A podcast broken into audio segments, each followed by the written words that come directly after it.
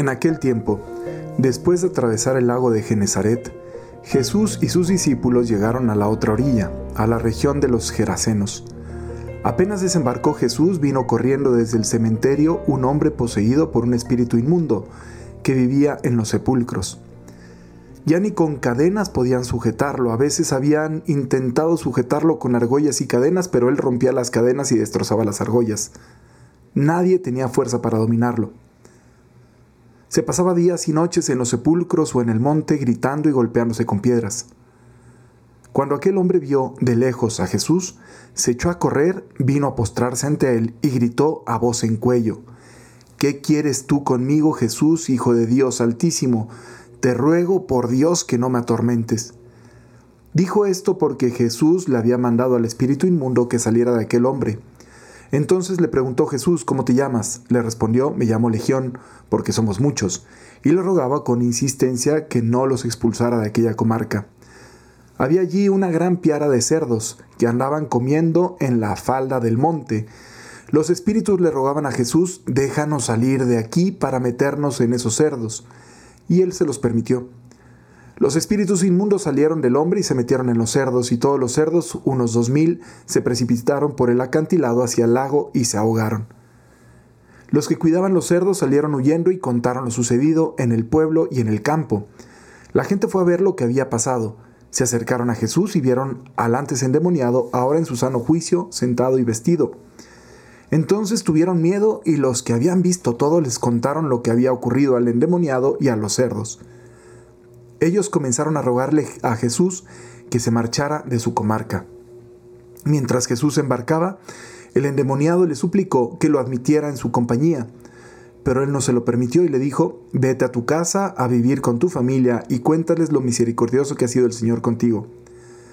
Y aquel hombre se alejó de ahí y se puso a proclamar por la región de Decápolis lo que Jesús había hecho por él, y todos los que lo oían se admiraban. Hay una actitud en este hombre eh, que antes estaba poseído y que fue liberado por Jesús, exorcizado por Cristo, em, que me parece muy normal y es la de querer como corresponder, ¿verdad? Tú, Señor, has hecho un milagro, me has hecho un milagro, me has hecho un favor y por lo tanto yo quiero corresponder siguiéndote. Pero qué bonito como Jesús no encuentra solamente en la consagración total de la propia vida mm, como discípulo, eh, una respuesta de amor a su amor. Es decir, a veces hay muchachos que después de hacer una experiencia de conversión o, o después de haber estado como involucrándose mucho en un apostolado, lo que sea, entienden que quizá Dios les esté pidiendo entregar el resto de su vida. Y sí se los está pidiendo, pero a lo mejor no necesariamente ni como consagrados o consagradas o sacerdotes, se los está pidiendo como nos lo pide a cada uno de los bautizados. Es decir, entrégame tu corazón por completo y ya veré yo dónde, ¿no? Qué paz para este muchacho o este señor el, haber intentado ofrecer, ofrecer su vida entera a Jesús.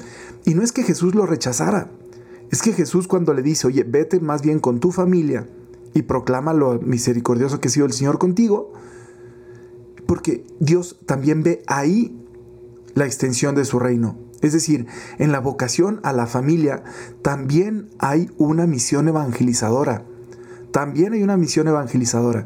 Si tú has tenido una experiencia de conversión, si tú de pronto eh, pues has sido liberado de las cadenas y de las argollas que te ataban, ¿verdad? Y que te hacían este andar en el monte y entre las sepulturas de los muertos. Si tú estabas ahí encadenado por el pecado y lo que sea y el Señor te ha liberado, la respuesta que Él espera de ti es la, la, respuesta incondicional de amor, la consagración de tu vida para Él. Pero la consagración de tu vida para Él puede ser a través del matrimonio también. Es de hecho a través de la vida cristiana cotidiana. Ahora, si el Señor te llama al sacerdocio o a la vida consagrada, tendrías que verlo no nada más como una especie de inmolación o como una, híjole, ya ni modo, ya me tocó la, la rifa del tigre, ¿verdad? Ya, ya, ¿qué puedo hacer? Sino al contrario, como una invitación de amor es decir, la experiencia que hemos hecho todos los que hemos respondido que sí al Señor en este estilo de vida en el que yo tengo, soy sacerdote, es una respuesta de amor. O sea, todos los que entramos, obviamente nos da miedo al inicio, pensábamos en no sé qué, ah, pero si le entramos, le entramos porque sabíamos que aquí estamos haciendo una experiencia de mayor amor. Esto es lo que nuestro corazón anhelaba. Pero también puede ser que lo que tu corazón anhele sea formar una familia. Y también ahí tienes el mismo nivel de consagración que, que, que yo. Y eso es lo que yo creo que tendríamos que ver. La misión de la evangelización, de proclamar el reino de Cristo, no depende nada más de los predicadores, depende de cada uno de nosotros con el testimonio y la predicación de nuestra vida cotidiana. Ahí es donde se extiende el Evangelio. Entonces, por eso me llama tanto la atención este último pasajito del, del pasaje que acabamos de escuchar, ¿no? Y luego también me llama mucho la atención el mero inicio. Pensar en este hombre, pobre hombre, ¿verdad? que se hacía daño a sí mismo. Y todos los que están alrededor, cómo intentan de alguna y otra forma bloquearlo, encadenarlo, sujetarlo, pero no lo logran. Y este anda ahí entre la muerte. ¿Cuántos de nosotros no conocemos o no hemos estado incluso en situaciones así? O conocemos a alguien que está entre la muerte del pecado, que se está moviendo en situaciones de muerte, que no logra salir de una adicción a lo que sea que la tenga, que no logra perdonar, superar una situación, avanzar en la vida.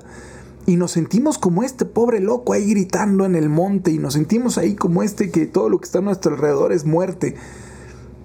Cuando el Señor nos llama a la vida. Si tú identificas un lugar donde puedas encontrar a Cristo, corre a Él, corre a Él, corre a Él, para que Él te pueda liberar de las cosas que te tiene que liberar. Así tal cual con estas frases de liberar. Porque a veces tenemos que ser liberados por Dios del rencor. No logramos perdonar. No queremos perdonar y le damos vueltas al mismo pensamiento y ahí estamos, ¿no? O a veces no logramos superar una, un apego a una persona, alguna situación, alguna, algún bien. Y tienes que pedirle al Señor, oye, ayúdame, ayúdame, ayúdame, libérame, por favor, Señor estamos. No tengamos miedo de correr hacia el Señor como la solución.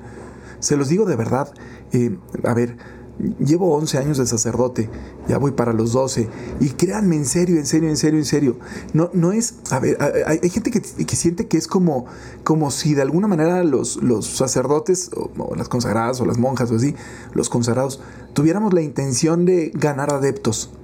Eh, no sé por qué piensan que es, o sea, como que, como que es una intención que tenemos, ¿no?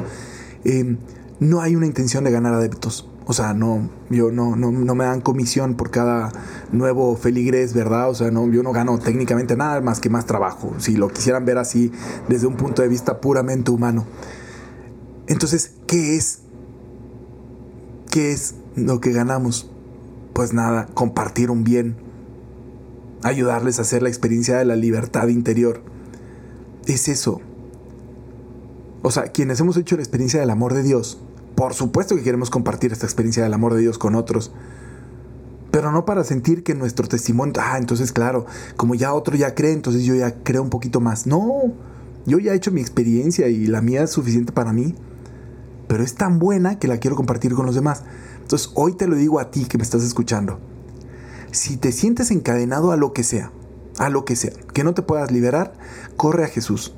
Te apuesto lo que quieras a que tu vida va a ser más libre. Tenemos miedo a veces de que si nos acercamos a Jesús, no, es que si me acerco voy a entonces que tener que, que estar ahí todo el tiempo y no sé qué, ir a misa todos los días y estar todo el día de rodillas y ya no voy a poder hacer esto y ya no voy a poder hacer el otro. No, ve cómo le respondió a este hombre. Este hombre a lo mejor pensó en eso, a lo mejor pensó, claro, Jesús me liberó porque quiere que sea su discípulo, entonces voy a tener que estar atrás de él todo el día, caminando, dejando mi casa, no sé qué. ¿Y qué le dice a Jesús? No, no, no, te liberé porque te quiero ver libre, vuelve a tu casa y haz lo tuyo. Lo mismo te va a decir a ti. No, yo te quiero hacer libre porque quiero que vivas y que seas feliz. La gloria de Dios es que el ser humano viva. La gloria de Dios es que tú vivas. Lo único que le interesa a Dios de ti eres tú y tu vida. ¿Quieres dar la gloria de Dios? Vive, pero vive de verdad, vive libremente, vive en serio, vive feliz, con relaciones sanas, con proyectos entusiasmantes, pensando en el bien de los demás, construyendo. Vive de verdad. Esa es la intención de Dios, ese es el plan que Dios tiene para ti. Así que nada, corramos a Jesús, acerquémonos a Él, seamos liberados y pidámosle la conciencia de que lo único que quiere Él de nosotros es a nosotros. vivamos esta experiencia increíble del amor de Dios, del amor a Dios. Que Dios les bendiga mucho, pórtense muy bien. Bye bye.